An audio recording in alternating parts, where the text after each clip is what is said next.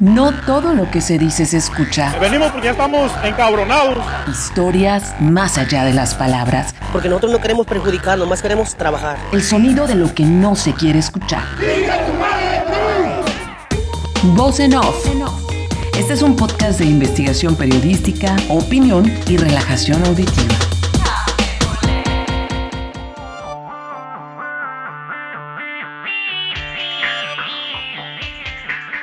Con 25 años de trayectoria periodística, el reportero tijuanense Alberto Elenes acaba de vivir la que probablemente sea la cobertura más complicada de su carrera. Pasó de reportear a padecer el COVID-19. En ambos casos, reconoce que la incertidumbre respecto a lo que le pueda ocurrir es lo más complicado.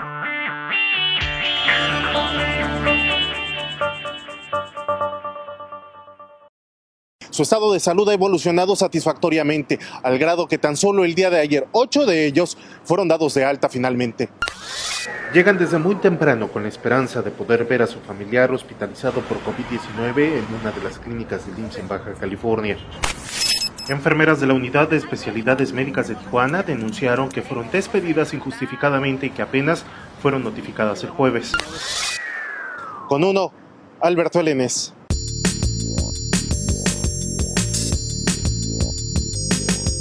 Desde que inició la pandemia ocasionada por el COVID-19, quienes nos desempeñamos en el gremio periodístico estuvimos conscientes de que no sería una cobertura habitual, y aunque siempre han existido riesgos, el generado por el nuevo coronavirus era diferente, toda vez que no lo conocíamos y mucho menos teníamos certeza de cuáles eran esos riesgos. Ese fue el caso del periodista Alberto Elenes, quien actualmente labora como freelance para Uno TV y Uniradio en Tijuana, uno de los municipios con más contagios a nivel nacional. Voz en off. Entrevistado al respecto, Alberto narró que cuando se presentaron los primeros contagios de COVID-19 había mucho escepticismo entre la población, incluso en los medios de comunicación, ya que se veía como una enfermedad muy lejana, lo cual era visible en la movilidad, pues al menos en Tijuana la población seguía en las calles, no tomaban medidas y seguían laborando con normalidad el hecho de vivir aquí en la frontera, mucha gente cruza y sigue cruzando, entonces los primeros días te decía, sí disminuyó el cruce, pero a las semanas otra vez, las largas filas para cruzar eh, a Estados Unidos fue factor importante.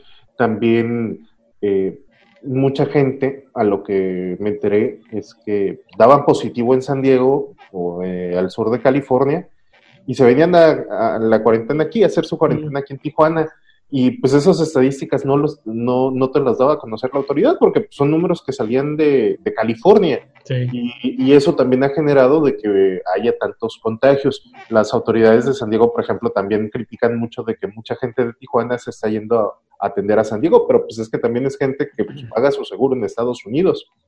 Este, entonces el dinamismo aquí ha sido pues mm, de mucho movimiento. En la parte este de Tijuana Tijuana está dividido, digamos, en dos, la parte este y Tijuana, así básicamente le llamamos. Este, en la zona este es donde vive eh, el nivel económico medio bajo bajo. Este, ahí es donde se concentran las colonias más populares actualmente de la ciudad.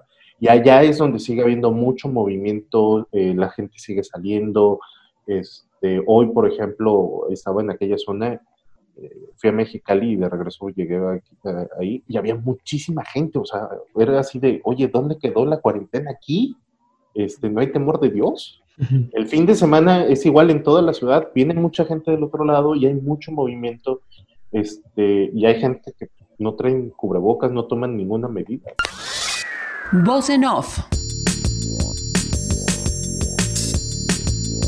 Con el aumento en las restricciones y el número de contagios, Alberto se hizo a la idea que debía tomar precauciones, pues estaba consciente de que se encontraba en riesgo debido al tipo de cobertura que realiza, algo que por cierto le comentaron semanas antes. Por la misma situación, tú, vas palpando todo y es cuando empiezas, oye, ya tengo que traer cubrebocas, porque estás viendo que en otros países lo están haciendo, este, empiezas con los guantes, el uso de guantes, y si son medidas que otras partes están aplicando, pues, oye, también eres... Eh, yo desde un principio, platicando con alguien, fue así del tema de, hey, tú te vas a contagiar. tú eres de los más vulnerables del frente que tiene más riesgo de contagio porque vas a los hospitales, estás... ¿A ti te dijeron eso? Sí, sí, sí, sí, sí. ¿Quién te decía eso? Me lo dijo una, una amiga que es funcionaria ah, federal este, y me lo llegó a comentar. Dice, eh, tú, yo, estamos en el sector que es probable que nos contagiemos, las posibilidades son altas. Eh, yo así de, lo tomé un poco de broma, pero también en serio, y eso generó que mi chip se, se pusieran así de... existe ese riesgo, ¿no? De que en algún momento lo voy a contraer. Este, obviamente jamás pensé que así fuera a, fuera a ocurrir, pero al menos ya estaba mentalizado si, si pasaba. Para evitar riesgos, entre compañeros implementaron algunas medidas de protección, por ejemplo, el uso de monopiés y selfie sticks para colocar los micrófonos o el intercambio de algunos insumos. ya ha habido ocasiones que entre nosotros mismos, cuando yo andaba en la calle, este, eh, nos, compartíamos cubrebocas, traías paquetitos y le regalabas uno, o guantes, este, hasta llegué a pensar que estábamos como traficando, ¿no? En ese juego de, ay, estoy traficando, haciendo algo indebido, este, porque así de, por ejemplo, con una, una colega del semanario Z fue de, ella tenía unos guantes L y yo tenía unos M, entonces se lo cambié. Hicimos ese cambio, cambio de ella me dio sus guantes, yo le di los míos para que nos quedara mejor y, y ves a colegas que andan sin cubrebocas y tienes la posibilidad, los, los compartes, les regalas algunos. Ahorita ha surgido mucha solidaridad, sobre todo en estas últimas dos semanas, de que nos han estado donando cubrebocas, guantes, este, principalmente a, los y caretas a, los compañeros. Este, un par de colegas de San Diego Union Tribune claro, abrieron una página de GoForMe este, y, lo recaudado es pues, precisamente para comprar y donarlo a los colegas de aquí en Tijuana, porque sí, es, eh, muchos todavía o algunos no tienen. Y aparte, si tienes, por ejemplo, yo ahorita el sábado me regalaron, pero yo ya no tenía. Voz off. Cuando presentó los primeros síntomas, Alberto pensó que solamente se trataba de cansancio físico debido a las extenuantes jornadas laborales que había tenido. Incluso una semana antes tuvo la necesidad de ausentarse para descansar, lo que le permitió volver al trabajo sin ningún problema. Durante varios días presentó dolor de cabeza, el cual desapareció luego de tomarse un día de descanso. Eso le permitió trabajar sin problema durante el fin de semana, hasta que el lunes siguiente regresó el malestar. Eh, un jueves eh, a finales de abril, este, fui al panteón donde estaban enterrando, donde estaban enterrando los pacientes COVID. En la mañana estuve varias horas al sol, llegué en la casa, ya en la tarde me empecé a sentir mal. Yo achacaba que había estado expuesto en el sol varias horas y que eso era el factor.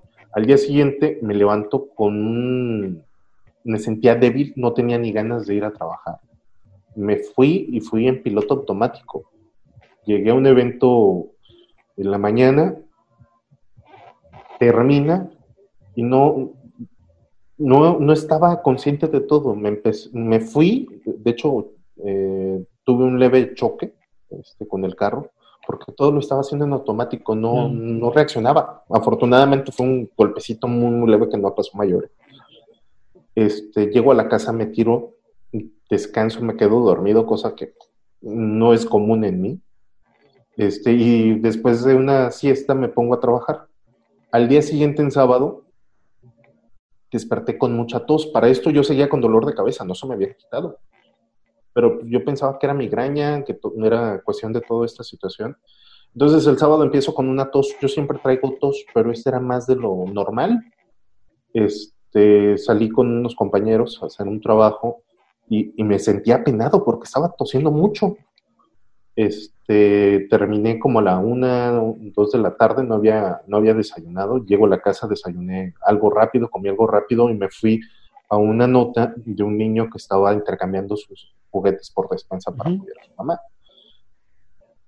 Me empecé otra, seguí otra vez, me sentí débil de nuevo. Me regreso a la casa y me tumbo en la cama.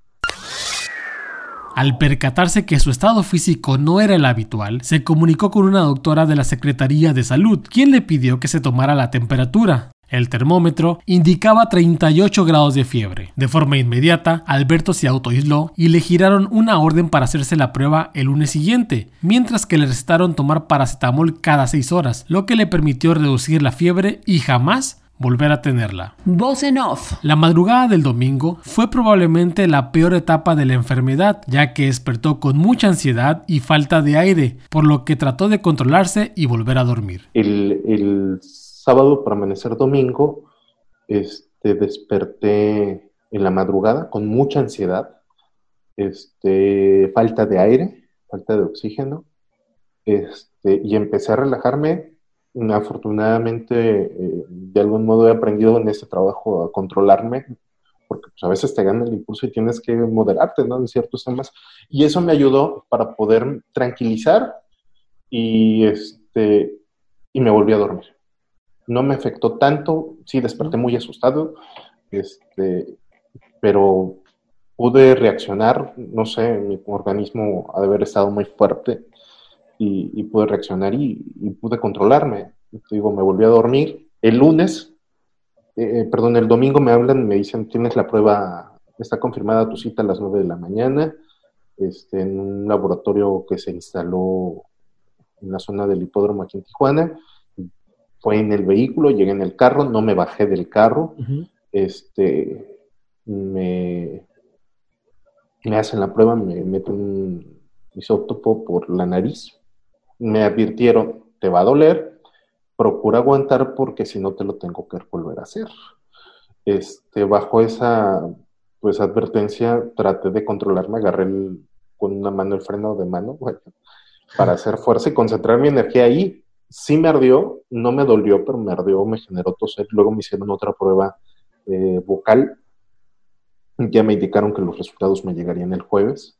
Yo después de eso me fui al súper por aquel X o Y, me fui, me fui al súper, me abastecí para pues tener, yo suelo comer en la calle por lo mismo del trabajo. Entonces, pues para tener comida y, y no salir de la casa, no buscar cualquier motivo, llego a la casa, y le aviso a la doctora que ya me había hecho la prueba, me ordenó que me fuera a hacer unos radios, una radiografía, se llama una radiografía de tórax, este, salí bien.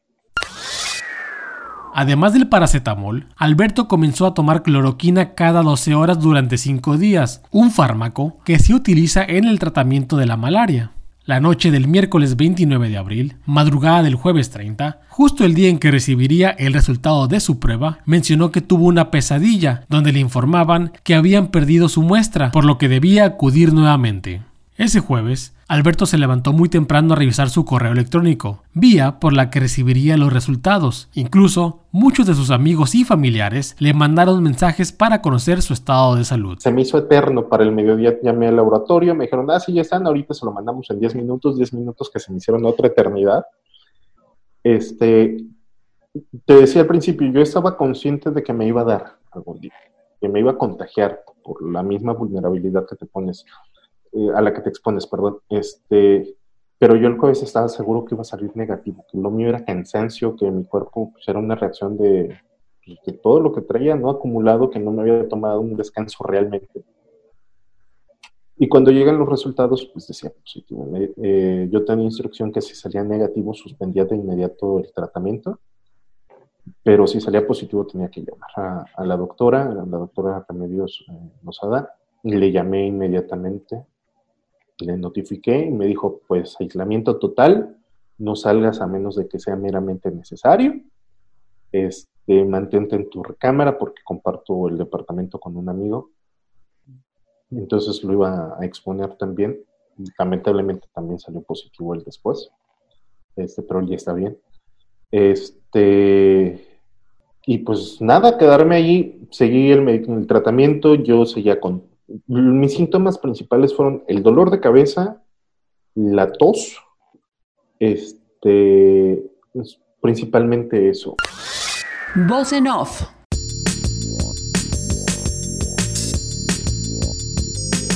Luego de comunicarse con su doctora, una de las primeras acciones emprendidas por Alberto fue comunicárselo a sus colegas periodistas, con el propósito de que tomaran algunas medidas, ya que convivió con ellos durante varios días. Al concluir los cinco días de tratamiento, comenzó a presentar dolores musculares en las articulaciones, similares, dice, a los que sufres después de ir al gimnasio. En dos ocasiones tuvo la necesidad de ir al cajero a retirar efectivo, lo cual hizo de noche para no exponer a otras personas, pero era tanto el dolor que no podía mover su mano izquierda. Señaló que trató de bloquearse informativamente hablando, es decir, no ver noticias o todo lo que tuviera relación con el coronavirus, lo que le resultó imposible, ya que recibía mensajes de amigos o colegas que buscaban apoyarlo. Y, lo más feo era cuando te enterabas que alguien no había fallecido era, era lo más difícil. Este, el día que me ponen en autoaislamiento, no sentí miedo, o sea, sí pensé que podía morir, pero no estaba preocupado por eso. Estaba preocupado porque, por ejemplo, a mi mamá no la había visto, la última vez que la vi fue el miércoles anterior y dije que si me hospitalizan no la voy a volver a ver en mi vida. No sé qué va a pasar, me preocupaba más ella que yo. Este, el, y el día que me dan los resultados, pues fue algo similar. Me dio miedo. Este, yo, si me hospitalizaban, había pedido que no me llevaran al, Seguro Social por todo lo que ha generado. Prefería ir al Hospital General o que me llevaran a la Cruz Roja.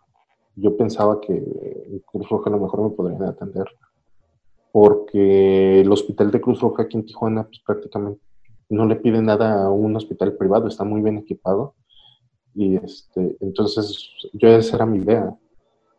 Eh, lo más difícil te decía es cuando te enteras que fallece gente. Voz en off. Durante su etapa de aislamiento, falleció en Tijuana el periodista Moisés Márquez Villegas, víctima de COVID-19, luego de permanecer hospitalizado durante varios días, hecho que Alberto reconoce le afectó mucho. El que me pegó mucho fue el de, de Moisés. Claro.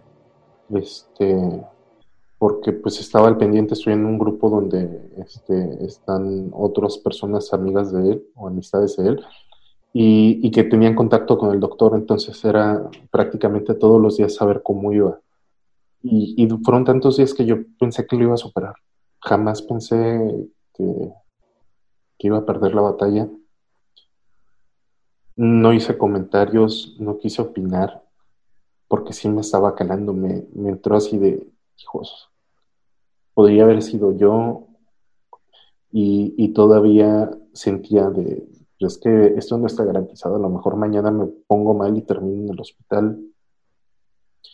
Este, entonces, esa parte era lo difícil. Sí, fácil. La incertidumbre.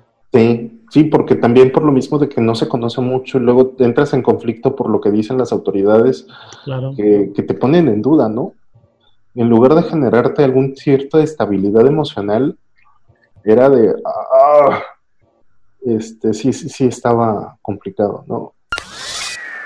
Aunque su papá es médico y su mamá enfermera, Alberto mencionó que ambos se sorprendieron y se asustaron cuando conocieron la noticia. Incluso generó un problema con ella, pues al enterarse quería visitarlo y atenderlo, pero él no se lo permitió. Como anécdota, Alberto recordó que días antes de presentar síntomas ya había perdido el gusto, porque mientras estaba afuera de la clínica 20 del Seguro Social en Tijuana, le ofrecieron un sándwich al que no le encontró sabor. El gusto yo sospecho que lo perdí no en esos días, sino tiempo atrás. En una ocasión que estábamos afuera de, en una noche afuera de la clínica 20 del Seguro Social, este, me regalaron un sándwich y no me supo nada este, yo le dije a la persona que me lo dijo, es que tu, tu sándwich de atún no sabe a nada o ya me enfermé. Este, y me lo seguí comiendo. Hice pensar que el sándwich no sabía nada, que no había, que no era yo. Este, y a los días fue cuando surgió todo esto. Voz en off. total, fueron 20 días los que Alberto se mantuvo en aislamiento, hasta que finalmente, el 12 de mayo, pudo realizarse la segunda prueba, que arrojó un resultado negativo. Y mi temor era que yo no quería regresar a trabajar, al menos no todavía, este, por las condiciones que hay, porque también escuchas que te vuelves vulnerable, que te vuelves este... Inmune, ¿no? Inmune, pero también te enteras de que ha habido tres personas que se han vuelto a contagiar. Creo que por ahí hay una actriz colombiana que ya le dieron por tercera ocasión. Sí, sí lo leí también, así. Entonces te quedas de, a ver, ¿te vuelves inmune o no? Ya te me, me, explicaron mi caso de que es que sí te vuelves inmune, pero al tipo de COVID que te dio. Este, pero hay diferentes tipos de COVID-19 que a lo mejor hay un COVID que te puede generar otra cosa. A ese no estás inmune. Eh, pero el que tú tuviste, y para saber cuál es, no sé, este, ya no te va a dar. Entonces, Voz en off. El pasado lunes 18 de mayo, Alberto regresó al trabajo y reconoce que el ambiente es distinto, ya que todavía se siente cansado, su sistema inmunológico sigue débil y el hígado se encuentra sensible debido a los medicamentos consumidos, por lo que la recomendación médica fue alejarse de hospitales o zonas con riesgo de contagio reconoció que actualmente el mayor temor es volverse a contagiar, pues está consciente de que nuevamente estará expuesto. Yo todos los días tomaba precauciones este, cubrebocas, guantes, el micrófono lo cubro con este plástico. Eh, el monopié te decía, y antes de subir el equipo al carro, lo, llenaba de este spray eh, para sanitizarlo. Eh, gel antibacterial, y aún así me, me contagié, me enfermé. Entonces yo, mi hipótesis es que por más cuidados que tomes, no es una garantía de que no te vas a enfermar. A lo mejor fue un descuido que pude haber tenido. Ahí tengo por ahí dos, tres, tres eh, posibles lugares que me pude haber contagiado. Una fue en la barbería, porque me enteré de que el barbero se, está, estuvo enfermo antes que yo. Este, y a él le dio fuerte los síntomas. Otra que pudo haber sido en alguna cobertura, otro colega de otro medio también dio positivo, justo unos días antes que yo. Esa es la segunda. Y la tercera, que fue la cobertura normal de ir a los hospitales, pues es que iba a hospitales, iba a panteón. Eh, estuve con personal del sector salud. Entonces los riesgos eran muchos. Era imposible que no me fuera a enfermar. Este, hay colegas que piensan que a lo mejor ya les dio y ni cuenta se dieron, ¿no? Porque sintieron algunos síntomas, pero pues hasta ahí quedó. hay mucha gente que ha sido asintomática. Mi Rumi, por ejemplo, es uno de ellos que ha sido asintomático. Este, él sí se asustó mucho, pero este, al verme pensó que él iba a pasar igual, pero yo estoy más sorprendido que él. él estuvo como si nada. Y este, entonces mi temor es ese, de que si salgo me puedo contagiar otra vez y no sé cómo me vaya a dar en esta ocasión. Voz off. Alberto consideró que el uso de la tecnología es la mejor manera de seguir realizando nuestra labor, y aunque reconoció que para quienes trabajan en televisión, como es su caso, es más complicado, debe tomarse en cuenta por todos los periodistas, pero en caso de no poder, seguir tomando medidas sanitarias. Para mí el hecho de haberme estado cuidando no fue una garantía, o a lo mejor fue mi descuido que te decía de mis hipótesis que pudieron haber sido y ahí fue donde me contagié. Y este, a lo mejor si no hubiera tenido ese descuido, pues yo estaría bien, no lo sé. Este, entonces, sí, estarse cuidando, pero también eh, evitar salir en lo posible. Me da, la, verdad a mí sí me da mucho coraje que hay gente que, que está en la calle, eh, que sigue saliendo, que les vale, que no creen. Es más, este, ahora sí voy a aventar a mi papá. Me llegó a comentar de que él vive en el Estado de México. Me llegó a comentar que por allá estaba la versión de que les estaban pagando 20 mil pesos a personas para decir que se habían contagiado. Y yo he sido, oye, pues que me manden a mí, yo sí me contagié, pero no he recibido nada, Yo lo estoy diciendo de este, gratis. este, entonces, el llamado es en general a que se cuiden, a que sí se queden en casa, a lo mejor quedándonos en casa podemos salir más rápido a la vida normal o a lo mejor no del todo normal, pero podemos salir más pronto. Voz en off.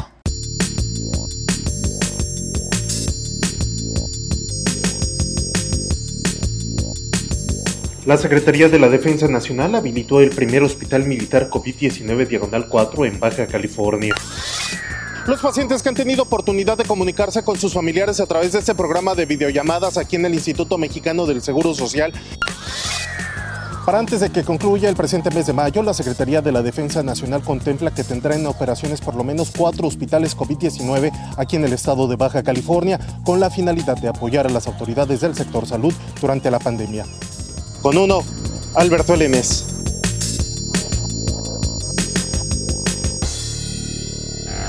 No todo lo que se dice se escucha. Venimos porque ya estamos encabronados. Historias más allá de las palabras. Porque nosotros no queremos perjudicar, nomás queremos trabajar. El sonido de lo que no se quiere escuchar. Voz en off. Esta fue una producción de Armando Nieblas. Voz, Karina Villalobos y Armando Nieblas.